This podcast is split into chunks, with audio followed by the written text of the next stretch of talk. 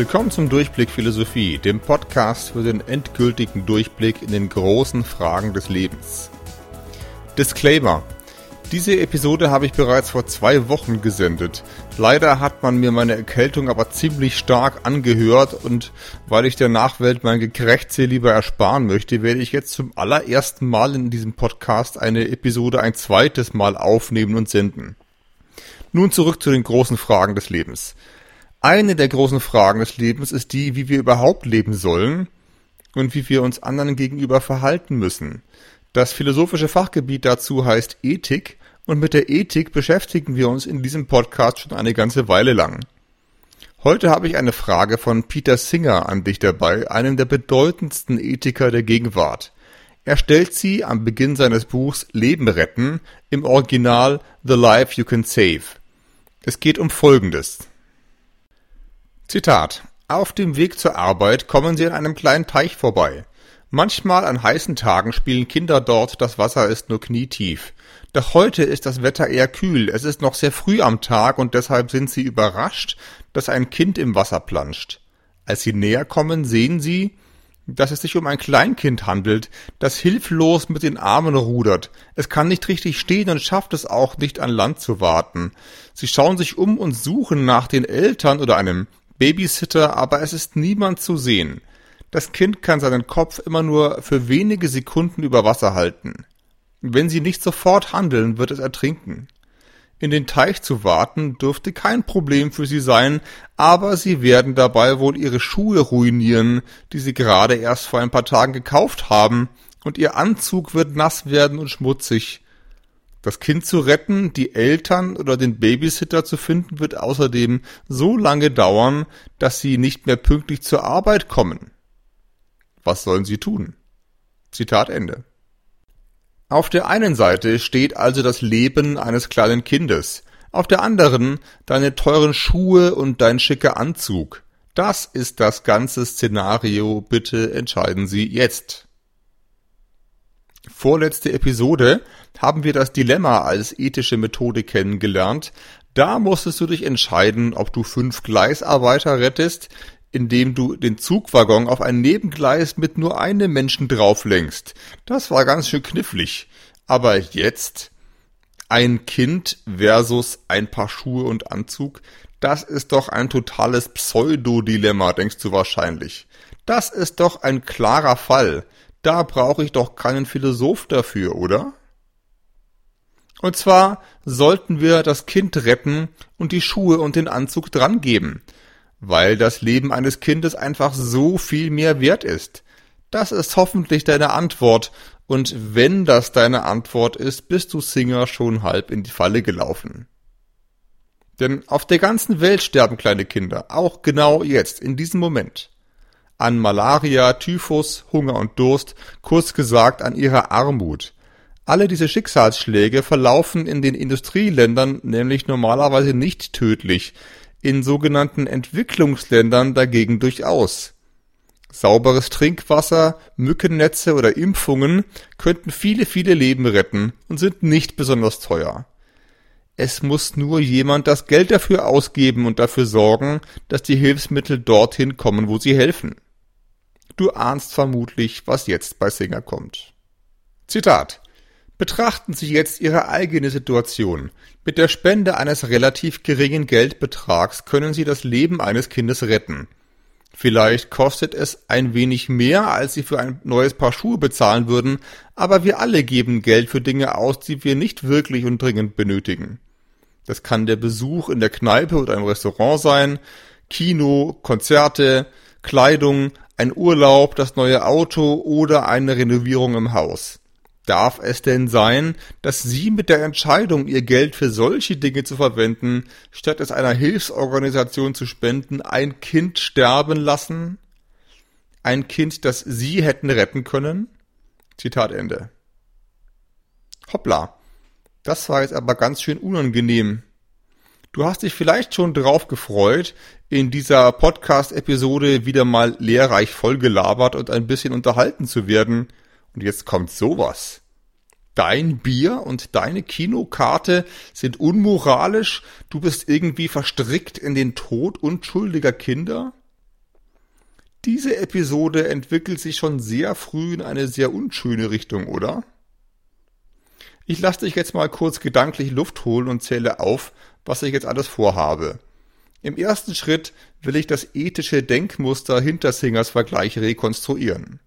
Im zweiten Schritt werde ich auf die Einwände eingehen, die man gegen diesen Vergleich bringen kann. Und im dritten Schritt werden wir möglichst konsequent zu Ende denken, worauf Singers Argument hinausläuft. Zunächst zur Theorie. Singer ist, wie du im Titel dieser Episode sicher schon gelesen hast, Utilitarist. Und wenn du die letzte Episode 36 gehört hast, dann weißt du auch, was das bedeutet. Er glaubt, dass es in der Ethik immer darum gehen muss, Freude zu maximieren und Leid zu minimieren. Das war jedenfalls die Kernidee von Jeremy Bentham. Singer vertritt eine leicht abgeänderte Version, den Präferenzutilitarismus. Das kann uns im Moment aber egal sein. Heute reicht erstmal nur Bentham. Diese Ethik betrachtet jede moralische Entscheidung als eine Abwägung, die durch eine Art Rechnung aufgelöst werden kann. Beim Kind im Teich wächst du zwei Optionen ab. Helfen oder nicht helfen. Auf dem Spiel steht einerseits ein ganzes Menschenleben und das ganze Leid, das dieser Tod für andere Menschen bedeuten würde. Auf der anderen Seite stehen deine tollen Schuhe und die Freude, die sie dir machen. Und Singers Beispiel ist natürlich so konstruiert, dass deine Schuhe immer verlieren. Wenn wir über Armut sprechen, fällt die Rechnung für Singer ganz ähnlich aus. Denn jetzt hast du einen 500-Euro-Schein in der Hand, mit dem du entweder ein Leben retten oder einen Anzug kaufen kannst. Wir können das Geld aber nur einmal ausgeben. Wenn wir moralisch handeln wollen, müssen wir darum durchdenken, wie viel Glück und Leid jeweils aus denselben 500 Euro erzeugt werden können. Und hier sollte erstmal immer das Menschenleben gewinnen. Was denn sonst? In Leben retten serviert Zinger dir sein Argument auch nochmal in der formalen Logik, die du schon aus Episode 29 kennst. Ich gebe es hier leicht gekürzt wieder. Normative Prämisse 1. Dass Menschen wegen ihrer Armut sterben müssen, ist schlimm. Normative Prämisse 2. Wenn wir etwas Schlimmes verhindern können und der Preis dafür deutlich weniger schlimm ist, dann müssen wir es tun. Deskriptive Prämisse. Durch Spenden an Hilfsorganisationen können wir verhindern, dass Menschen wegen ihrer Armut sterben. Schlussfolgerung. Wer kein Geld für Hilfsorganisationen spendet, handelt moralisch falsch. Zitat Ende. Der Utilitarismus ist vor allem in der normativen Prämisse 2 versteckt. Wir müssen immer Schlimmeres verhindern. Die Schlussfolgerung am Ende ist ziemlich unangenehm für die meisten. Vielleicht suchst du auch schon angestrengt nach Gründen, warum Singer zwar irgendwie recht hat, aber du trotzdem nicht verpflichtet bist, besonders viel von deinem europäischen Reichtum abzugeben. Die allermeisten Einwände kennt Singer schon und er knöpfte sich nacheinander vor. Hier eine kleine Auswahl. Erstens. Lass mich in Ruhe, ich spende ja schon längst. Hier hilft ein Blick auf die Fakten. Wie viel spenden wir denn wirklich? Laut Zingers Daten bringen zum Beispiel die Deutschen 2 bis 15 Milliarden Euro Privatspenden pro Jahr auf. Klingt viel? Auf 80 Millionen Bürgerinnen und Bürger heruntergerechnet sind das deutlich unter 200 Euro im Jahr. Also sehr deutlich weniger als 20 Euro im Monat. Unter 20 Euro im Monat. Wenn wir jetzt Kinder und arme Menschen in Deutschland als Spender rausrechnen, wird diese Summe umgekehrt zwar größer, aber auch nicht gerade riesig. Und von dem Geld, das wir spenden, geht wiederum ein Großteil an Sport- und Kulturvereine, an Kirchen und an andere Institutionen im Inland. Das sei denen auch gegönnt, aber für das Kind im Brunnen, also in den Entwicklungsländern, bleibt dann nicht mehr viel übrig. Zweiter Einwand. Die ganze Geschichte ist doch manipulativ und soll mir nur ein schlechtes Gewissen machen. Wie unfair, habe ich keine Lust drauf. Alle sollten selber entscheiden, wozu sie sich moralisch verpflichtet fühlen. Das ist eine verständliche Reaktion, die sich aber selber nicht gut begründen lässt. Wenn alle für sich selbst wissen müssen, was moralisch ist und alle für sich Recht haben, dann ist das, was dabei rauskommt, sicher keine Moral. Du erinnerst dich, Moral ist, was wir uns gegenseitig schuldig sind, was wir alle immer voneinander erwarten können. Dieser Einwand landet bestenfalls bei irgendeiner Art moralischem Relativismus, den wir schon in Episode 33 abserviert haben. Dritter Einwand. Wir sind ja gar nicht schuld an der Armut der Welt. Das ist alles schlimm, aber echt nicht meine Schuld. Ich lebe doch hier nur mein Leben und lasse alle anderen in Frieden. Dann möchte ich aber bitte nicht für sie verantwortlich sein. Dieser Einwand scheitert gleich doppelt, deskriptiv und normativ. Zu diesen Begriffen vergleiche wieder Episode 29. Einerseits ist es sachlich nicht richtig, dass wir mit der Armut nichts zu tun haben. Warum kann ich mir so viele Hosen leisten, so viel Gemüse, ein neues Handy und so weiter?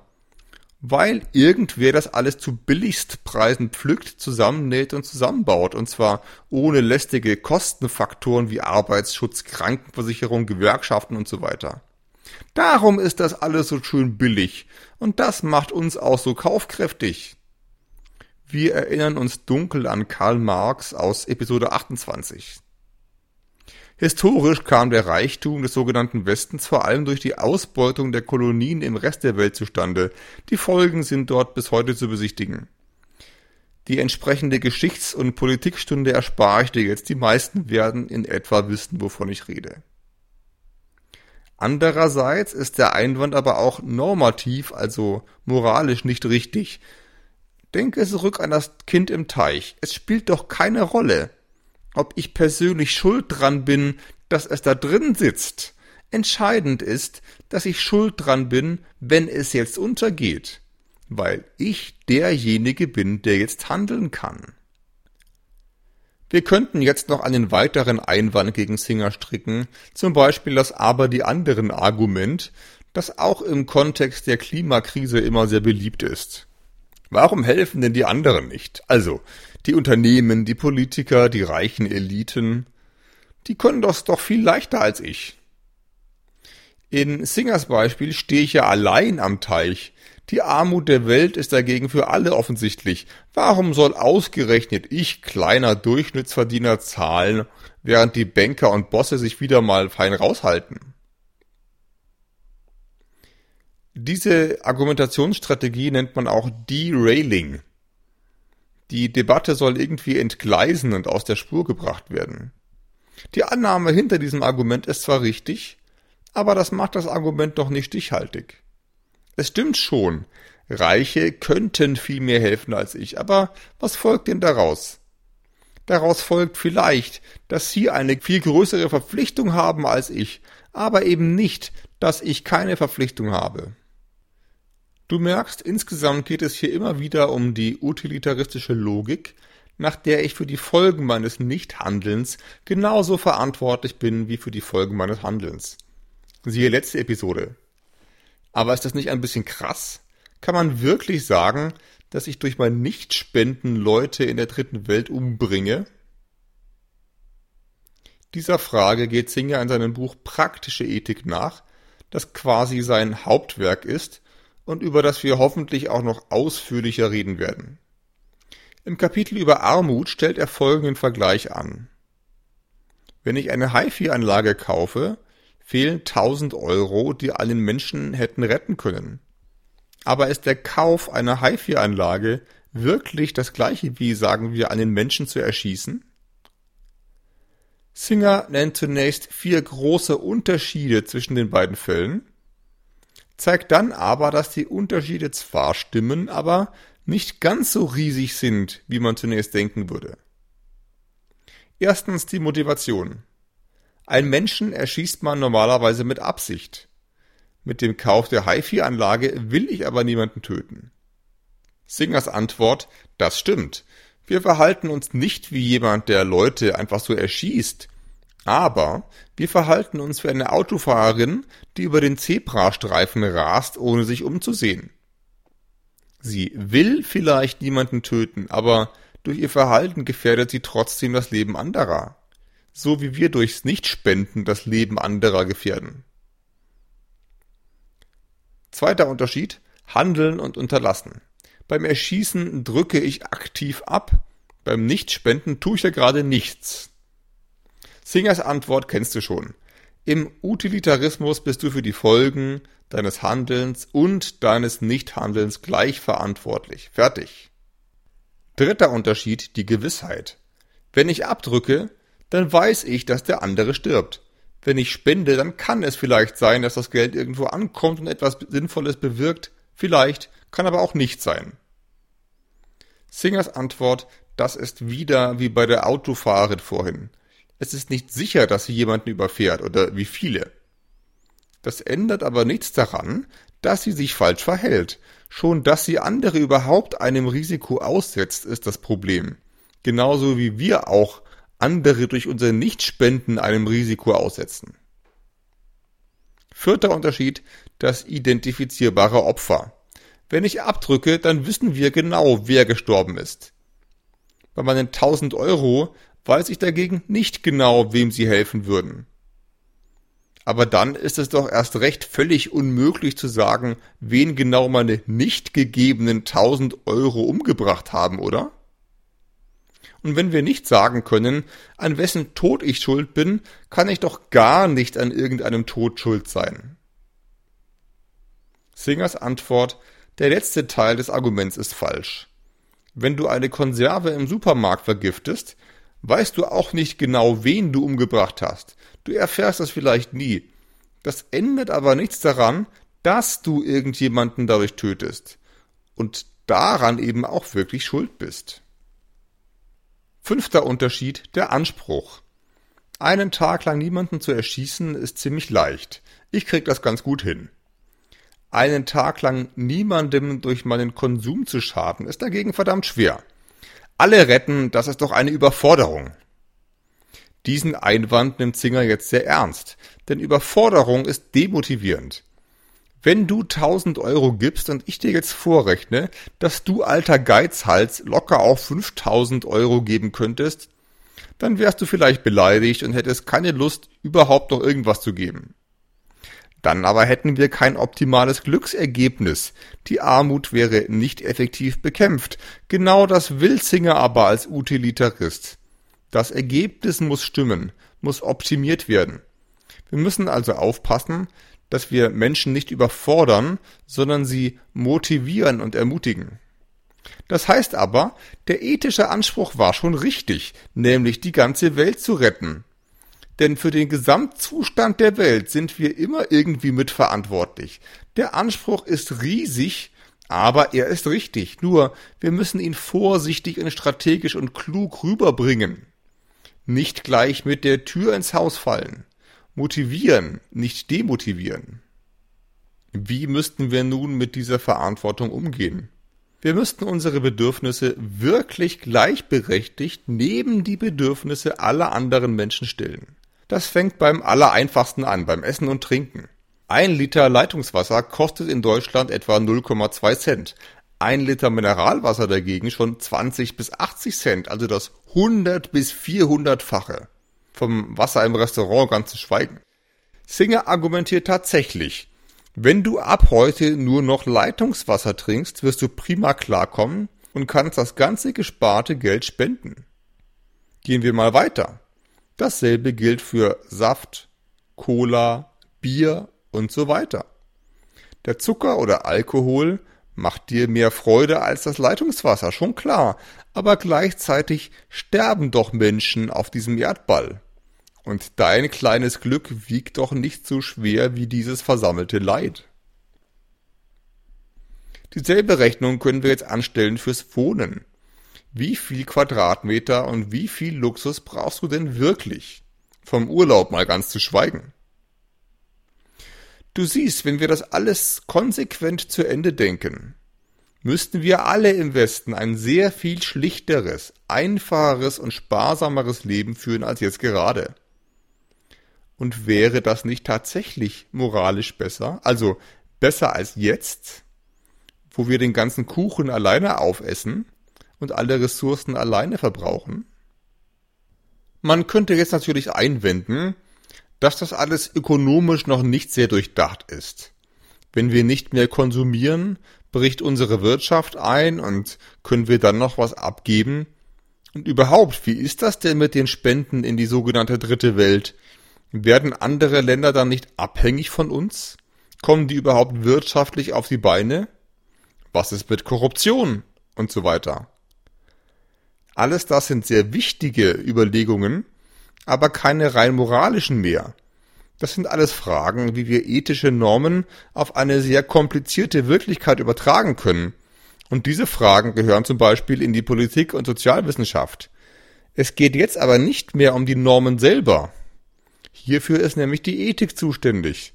Und vor allem können diese Fragen kein Argument sein, hinter dem wir uns verstecken um nichts von unserem Reichtum abzugeben. Eine berechtigte Frage ist allerdings, woher weiß ich denn, dass mein ganzes Spendengeld auch ankommt bei den Bedürftigen und nicht etwa bei der Hilfsorganisation nur im Marketing oder sonst wo versickert? Diese Frage nimmt Singer sehr ernst, denn nach dem utilitaristischen Modell müssen wir ja effizient sein, also den Nutzen maximieren. Wenn ich schon 100 Euro spende, dann muss aus diesen 100 Euro auch möglichst viel echte Hilfe werden. Effektiver Altruismus nennt er das.